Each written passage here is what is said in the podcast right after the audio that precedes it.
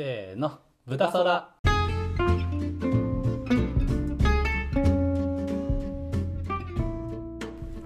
んにちは。こんにちは。はい。まあもう話してるんですけどね。フリートーク会ね。なんかあります？雑やな。めちゃくちゃ雑だな。さっきあの若君からの質問が最近なんか思ったことあります？いやそれあるよ。めちゃくちゃあるでしょ思ったことは。何でも思ってる。今思ったことありますか？今食べてるもちもちシナモンロール美味しいなって思ってますよそりゃ。確かにじゃあ最近驚いたこととか、あこういうのやると僕ら出てこない人。うん出てこないよね。驚いたこと。驚い録音意識しすぎちゃって。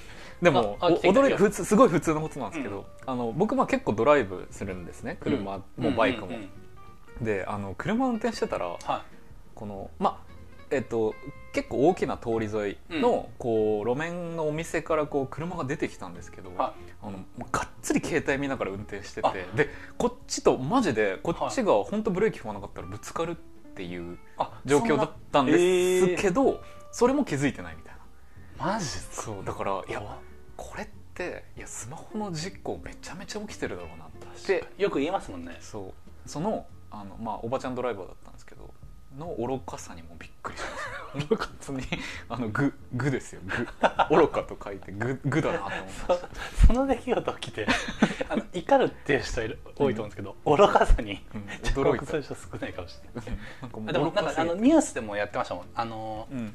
なんだっけなこの間ななんか病院かなんかの待合室にいる時に久しぶりにテレビのニュース見て、で なんだっけなあのタクシー運転手が、うんあのスマホとかのホルダーみたいなのあったりするじゃないですか、でそこにこうかけててでなんかこう操作しながら運転しててその乗客がね最初そのナビかなんかをこうやってるのかなと思ったらしくて、でもナビのやつは上の方にまた別の画面がうん。あったらしいんですよ。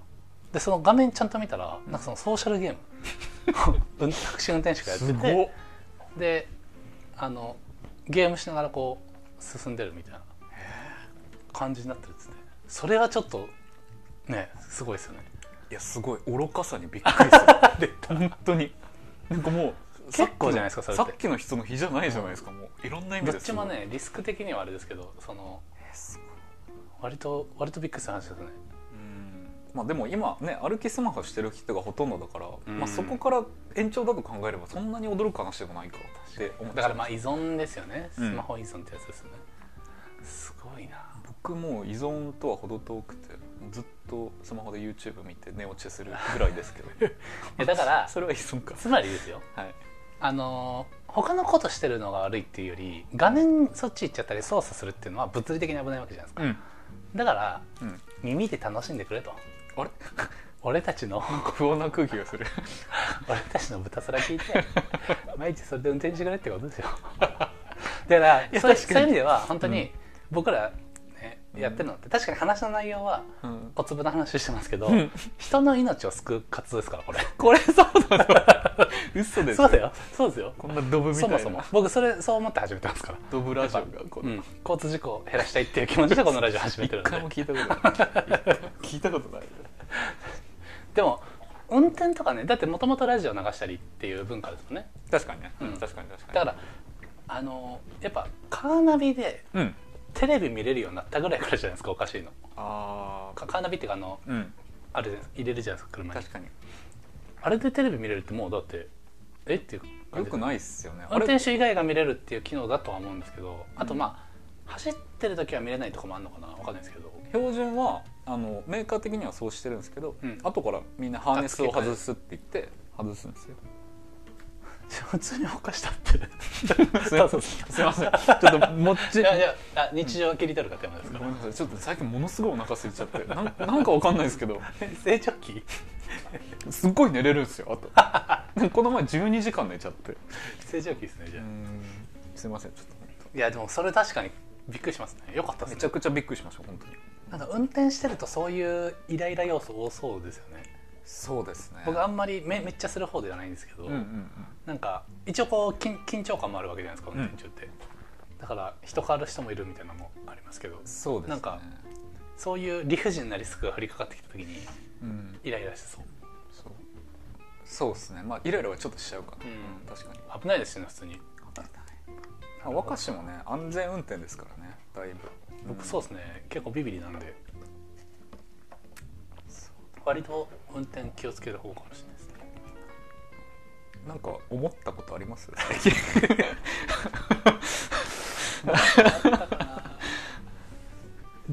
一番最近思ったのは さっきなんですけどはい。天気いいなって思いました。いや天気良いのよ。天気いいんですよめちゃくちゃ天気良いのよ。えしかも富士山バカみたいに見えるなこの部屋。あここね。やっぱね富士山見えるのはね気持ちが晴れますよね。何回見ても、うん。あのいやこの間ねあの知り合いも言ってましたけどあの静岡住んでる割と高齢な方がうんうん。あのその年になっても富士山綺麗に見えるとこう気持ちが晴れるみたいな、うん。言ってましたけど。偉大ですもんねやっぱこの大きく見えるのって。本当でかいですからね。あの、うん。国道1号線東京方面に向かう時、もう、うんん山なの？って。山なのよ。あ山か。それは。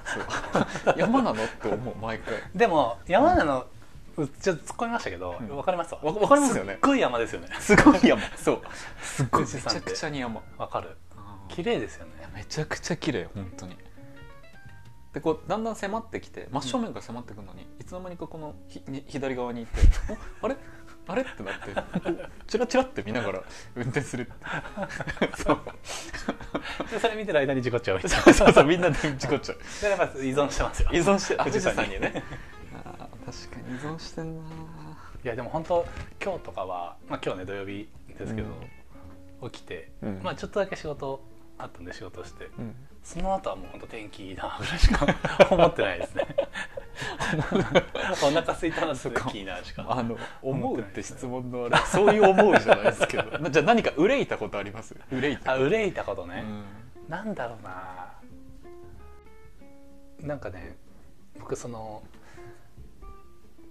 免許更新この間行ったんですけどはい。そこにいたのがねあのおじいちゃんおばあちゃんばっかだったんですよ、うんうん。まあ平本当平日の日中にパッと行ったんでうん。あの仕事終わりの人とかいなかったのかもしれないんですけどで 若いあの女性の警官の方が、はい。まあ、案内この「はい視力検査次ここです」とかっつってやってるんですけどもうなんか聞こえてないんですよ。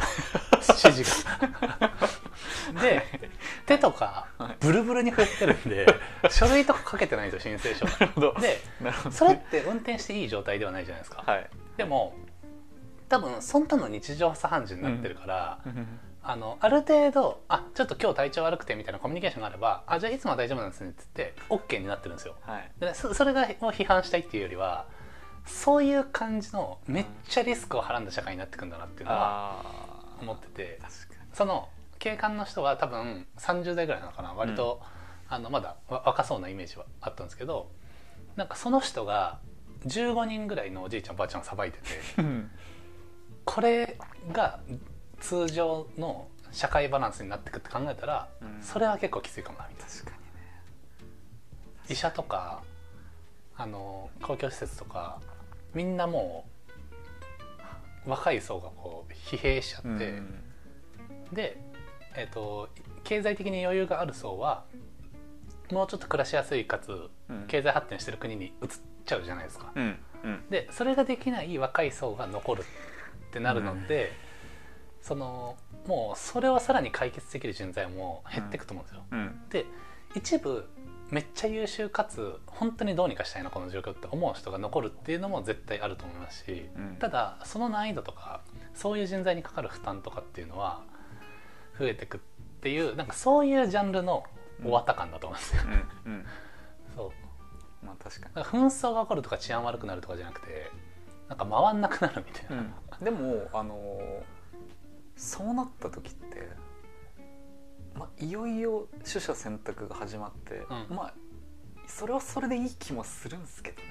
うん、そうですね。だから僕はそれが加速した方がうん。イノベーションが起こると思ってて、うんうんうん。あ行くとこまで行っちゃった方がいいってそうそうそうそね。それはねすごい思うんですよね。だからなんだろうななんかあの福祉の業界って人手が足りてないんですよ。うんだから若い人がもっと福祉の仕事に関心持てるようにみたいな文脈もあったりするんですけどあじゃじゃじゃなくてうん。システム化とかうん。機械化するしかもうないからーうん。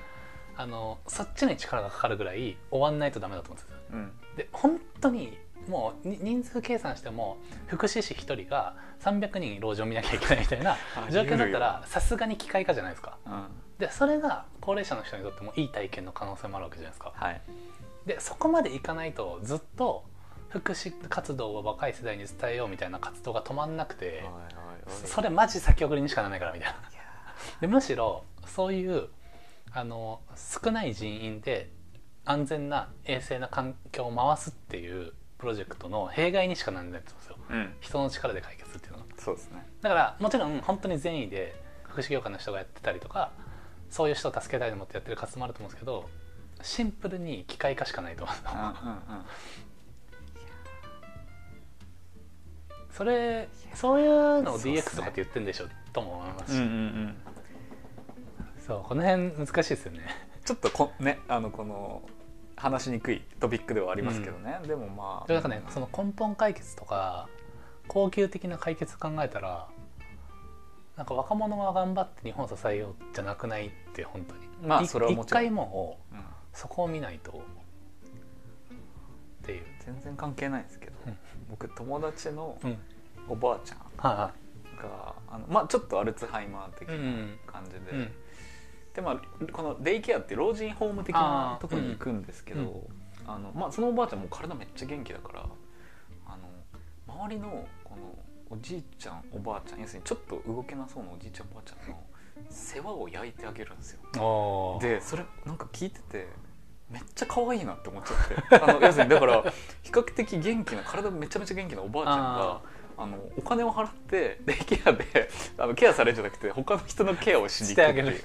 めっちゃでそのおばあちゃんはその周りのお世話をしてることでまたなんか生き生きしてるんですよね。ああそれはだから一個の形のヒントかもしれそないうですなんかねそれ聞いた時にえめっちゃ可愛いって思っちゃって可愛いんだ。可愛くないですか？なんか元気なおばあちゃんがあいいいい話だなと思います、うんいいいい話ですよ。なんかで帰ってきたらまああのい会話とかはできるんですけどそのちょっとやっぱりあのアルツハイマーで認知がもう遅れちゃってるからあの今日もなんか自分が仕事してきたみたいなあ感じで言うんですけどあなんかめっちゃ可愛いなと思っちゃってそれはそれでいいですよね。なんか本当に、うんなんかそれで回っていったりとかね。そうそうそう。なんかやりがいだったりとか持てるならいいなその絵をなんかこうちょっとゆるキャラで再生されちゃって僕頭の中でこうなんかポンポンポンってそれでも本当それあるよな。だから若者どのぐらい海外に流出するんでしょうね。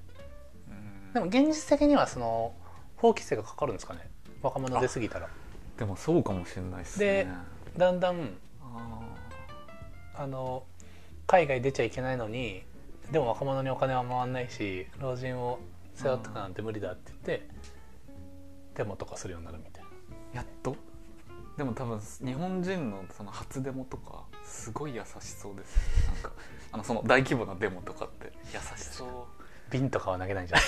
そう。あでももしかしたらあれかもしれないですよ。うん。その学生運動ですか？はいはいはいはい。あった時みたいな。確かに。そんなんありましたよね昔ね。でもあれも結局まあちょっと学生運動は分かんないですけどどのぐらい切羽詰まってるかじゃないですかそのファッションでやる人もいれば、ガチでやる人もいると思うんですけどガチでやる人の割合が高まってきたら、うん。それはもう本気になってきますよ。本当に変えるためにやってるんでうん。主張のためにとかじゃなくていや生活が回んないから確かに。そうしてくれなかったらもうここで死にますみたいな、うん。レベルの活動って出うると思うんですよね。確かにね。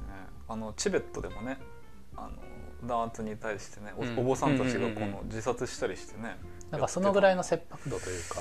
になる可能性はありますよね、うん。確かに、でなんかそのめちゃめちゃかそっちゃってうん。本当に若者いないみたいな街がどうなってるかみたいなのもちょっと気になりますけどね。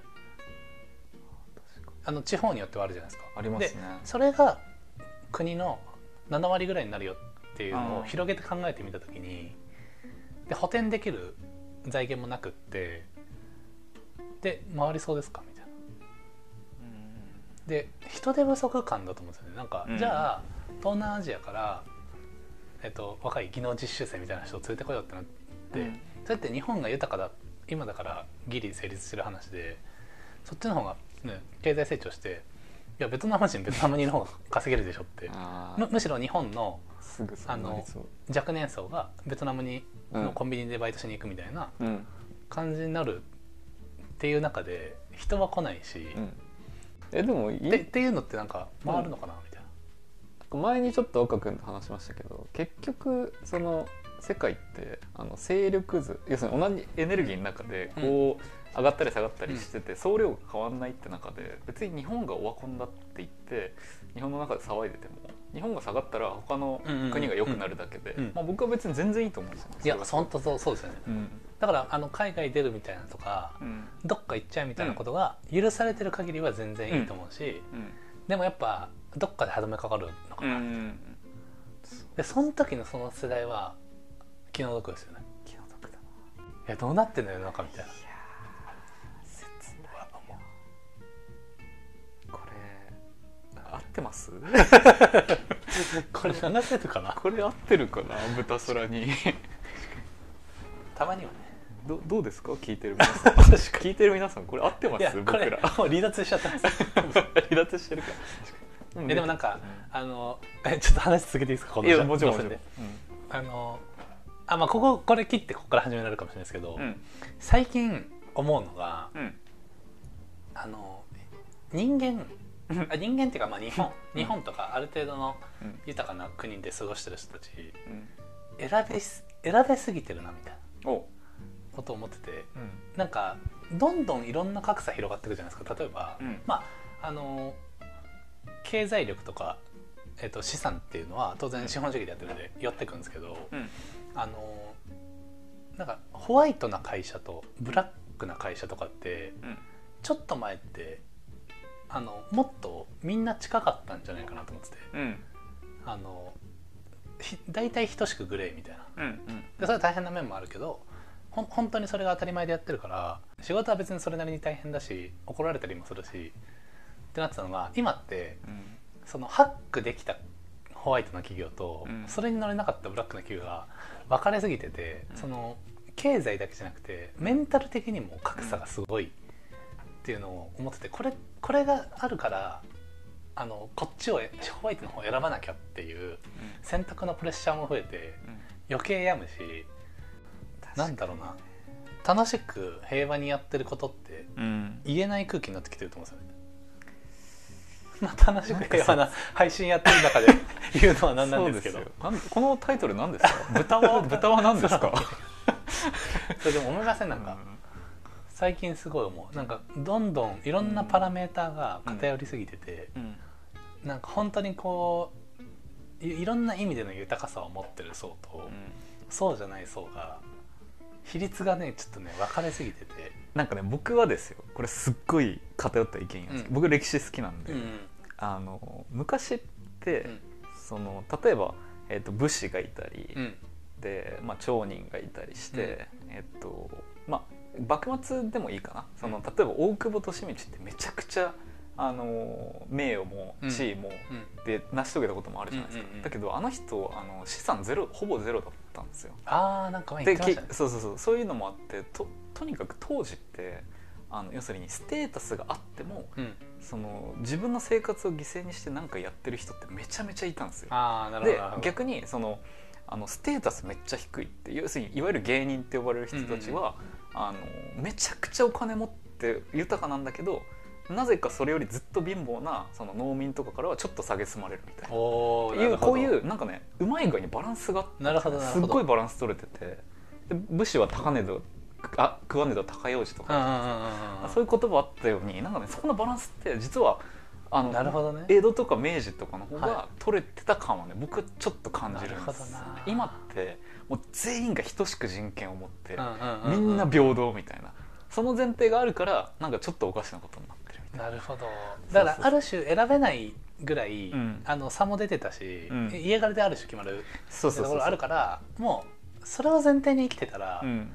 や武士になりたかったなってまあ思思った人いるかもしれないけど、なんかそこそこいい感じに諦められたんだよ、うん。うん。うん。そうそうそう。いやそれめっちゃ皮肉な話ですね。その平等にしたら、結果平等じゃなくなったみたいなそうそうそうそう。そんな感じだと思うんですよ。精神的にはね。もちろん物質的には違いますけど、確かにななんかね僕ねそういうねあの僕結構解雇中なんであの歴史好きだ分その綺麗な歴史を追い求めちゃうのがあってこのね精神性昔の人の精神性をねちょっといいなって思っちゃう。確かに。でもその分かります？あの、うん。昔のとの比較みたいなので言うと、うん。あの江戸時代とかの平均年齢うんでうん。んどんぐらい結構まだ若いですよね。江戸時代は4 5 0とかじゃないですか、ね。50とか。だから今ってまあ大雑把に言えば2倍ぐらいに人生になったじゃないですか。で2倍幸せになりましたかっていうところが僕あ大事だと思ってて。ーうん。そうじゃないとしたらうん。長生きすべきじゃないですよね。うん。確かに。そう。だからその太く短く生きるみたいな、うん。で僕はこう価値観としてすごいうん。あの憧れるしいいなと思ってるんですけど、なんかみんなそうなってれば、うんその延命に力がかからずにあ変なことなんなくないっていうあ確かに。のはちょっと思うんですよね。例えばアルツハイマーってうん。寿命が伸びたことで生まれた病気だみたいな。うん。いう考え方。私は僕も専門じゃないんであんまりあのやすやすと言えないんですけど、うん。あの肉体が長引いたんだけど脳が長引けないからうん。す先に脳がダウンしちゃって肉体が残ってる期間が、そういうこう脳脳にまつわる病気だったりとか症状だったりとかっていうのであのアルツハイマーになる前にもう死んじゃってたみたいな昔は。はいはいはいはいなるほどね。でその辺考えていくとああのみんなこう当たり前のように長寿を前提に生きてますけどーうん。そのそこの体悪くなったり、うん。脳が先にダウンしちゃってるのにうん。生きるところの幸せの価値観ってどうなってるんですかっていうのはねめっちゃ気になる。確かでそれが僕はその60とかで終わりたいって思ってる理由でもあるんですけどに若くはね言ってますよね毎回うん。毎回。うん。それはねなんかね思うんですよね。確かに。2倍幸せになったのかな江戸時代よりっていう。確かに。なんか今今になって実は昔そんなにあの物質的にもんあの貧しくなくて、うん。江戸時代めちゃくちゃいい時代だったみたいなこと言われてますからね、確かに確かうん難しいですよに、ねいや難しい。何が幸せかっていう話だよな、まあ僕もどっちかっていうと体元気でなうちにスパッとこう、うんうんうん。生き抜きたいと思ってますね、本当に。そう思っちゃうんだよね。ななんんかかみんな思ってんだろうなそれは。これから下の世代ってその高齢で、まあ、ある種こう肉体的に苦しんでたりとか病気みたいなところで苦しんでる人をうん。見て育つから、うん。絶対長生き志向じゃないと思うんですよね。うん確かに。なんかそのまあは早く死にたいとかっていうことでもなくうん。め無理して長く生きることってなんでっていうのを普通に問い直すうん。世代だと思ってて。うん。なんかいろんなところでそういうのあるじゃないですか。働くことに対して、えなんでそんなに無理して働くのっていう疑問を持つ世代でもあるし確か改めてゼロベースで考え直してる世代だと思うんですよ。うん。いいですね。らそこの交わりが難しいですよね。そういう子があの3 4 0代になった時になんとか長生きしたいっていう高齢を支えきれるのかみたいな。確かにね。なんで俺らがやんなきゃいけないのってうん。なってもおかしくないと思うんですよ。だからその時はあのそれがマジョリティになってるんだったらもうあのい嫌な話ですけど高齢者を見捨てるっていう政策に舵切ればいいと思うんですよね、うん。全然。僕は。もう全然いいと思います。自然にはそうなっちゃうんですね。うん。だそれもね本当最近よく思いますよやっぱこれ本当にこう大いに倫理が関わってくるそうところでねうん。倫理的にはダメな話だけどうん。なんかどっち救うのみたいな話でもあるっていう。まあでもそもそもねあの倫理なんてこの自然界にはない言葉ですからね。確かに。うん。まあ一部のあのなんだろうな先に利を取った人たちのルールですからね。そうですね。うんうん。道徳もそうですね、モラルとか。ね、まあ、まあ言っちゃえば法律もそうですからね。全然。確かうんまあこれがね法律にもねちょっとまたあってね。に 前若君にもなんか言いそうな話しましたけどね。うん。法律って、うん。あのまあえっと日本がもう完全なその現代の法治国家になったのって実は結構最近じゃないですか、江戸時代とかはかもう殿様が偉くてみたいな時代じゃないですか。いやでも本当にこれって進歩してるの話があっおおなるほど。て、っていうのもあの前ちょっと話しましたけど中国の昔の思想ってこの礼と法ってあって、礼が衰えるとうん。法が台頭する、うん法が衰えると礼が、あ違う。礼がちゃんとしてると法はそこまで必要ないみたいな話じゃないですか。で実は日本ってこの西洋の法治国家入れる前の方がうん。礼のレベルがすごくて、うん。実は法そんな必要なかったんじゃない疑惑もちょっとあって。だから極端に言ったら吉田にやってたってことですよね。そういうことその人らしい正しさっていうのを共通観念としてそうあのルールがないからやっていいじゃんってじゃなくて、まあ、これって普通やんないよねみたいなとかそできるだけみんなで健康に生きていく方がいいから人に迷惑かかることやんないよねみたいなう、のが、うん、なんとなくね。そうもやっとした個人個人のモラルが高かったんじゃないかなって、うん勝手に想像しちゃうと俺果たして進歩してんのかな？ってちょっと思ったりもします。深いですね今い日いなこれえこれ大丈夫ですか？皆さん。ちょっと本当に。これこれ流せる？これ。あの離脱してるんでそっか。聞いてないから。もう寝てるか。寝てますそっか。まあいいか。でもそれありますよね。会社でも結局あのまあ文化とかうん。カルチャーみたいな、まあ、言うのは簡単ですけど、うん。とは言ってもそういうものが成立してるとそのルール化するコストをうん。スキップできるわけじゃないですか、うんうん当たり前のようにあのなんか50-50の意思決定がんあの降りてきた時に、うん。どっちを選ぶかっていうのがうん。会社の文化として決まってれば、うん。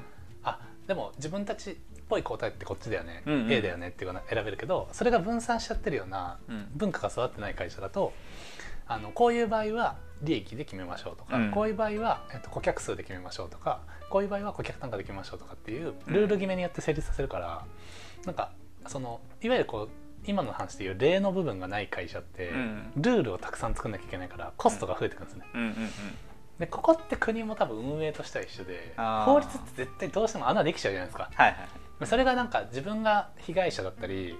当事者になったらそれは許せない話なんですけど客観的に見たら法律で防ぎきれないなんて当たり前っていうか、うんうん。そんな単純じゃないよ日本社会みたいな。確かにあの人間社会みたいな。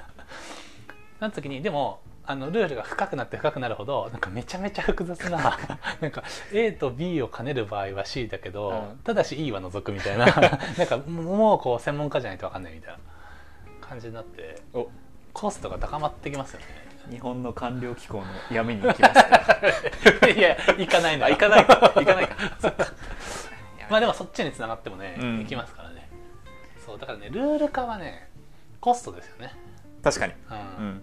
うん。なんか本当にこう会社の運営とかっていうのをね一部でも触れてると思いますけど。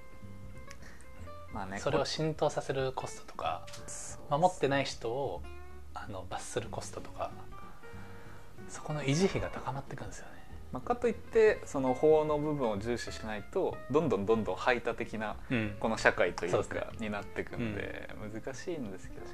だからそれもどこを救ってるかみたいなところあるかもしれないですね、うん。例だけで救えてなかった層は確実にあるわけじゃないですか、そうですねもちろんしわ寄せが言ったのをある種こう平たくするために法ができてるみたいなところもうん。大いにあり得るというか。甘いもん食べた これちょっと一回切りますか。お前も。ああそうですね。そうですね。確かに。まあこれはい。こんな感じで。はいありがとうございます。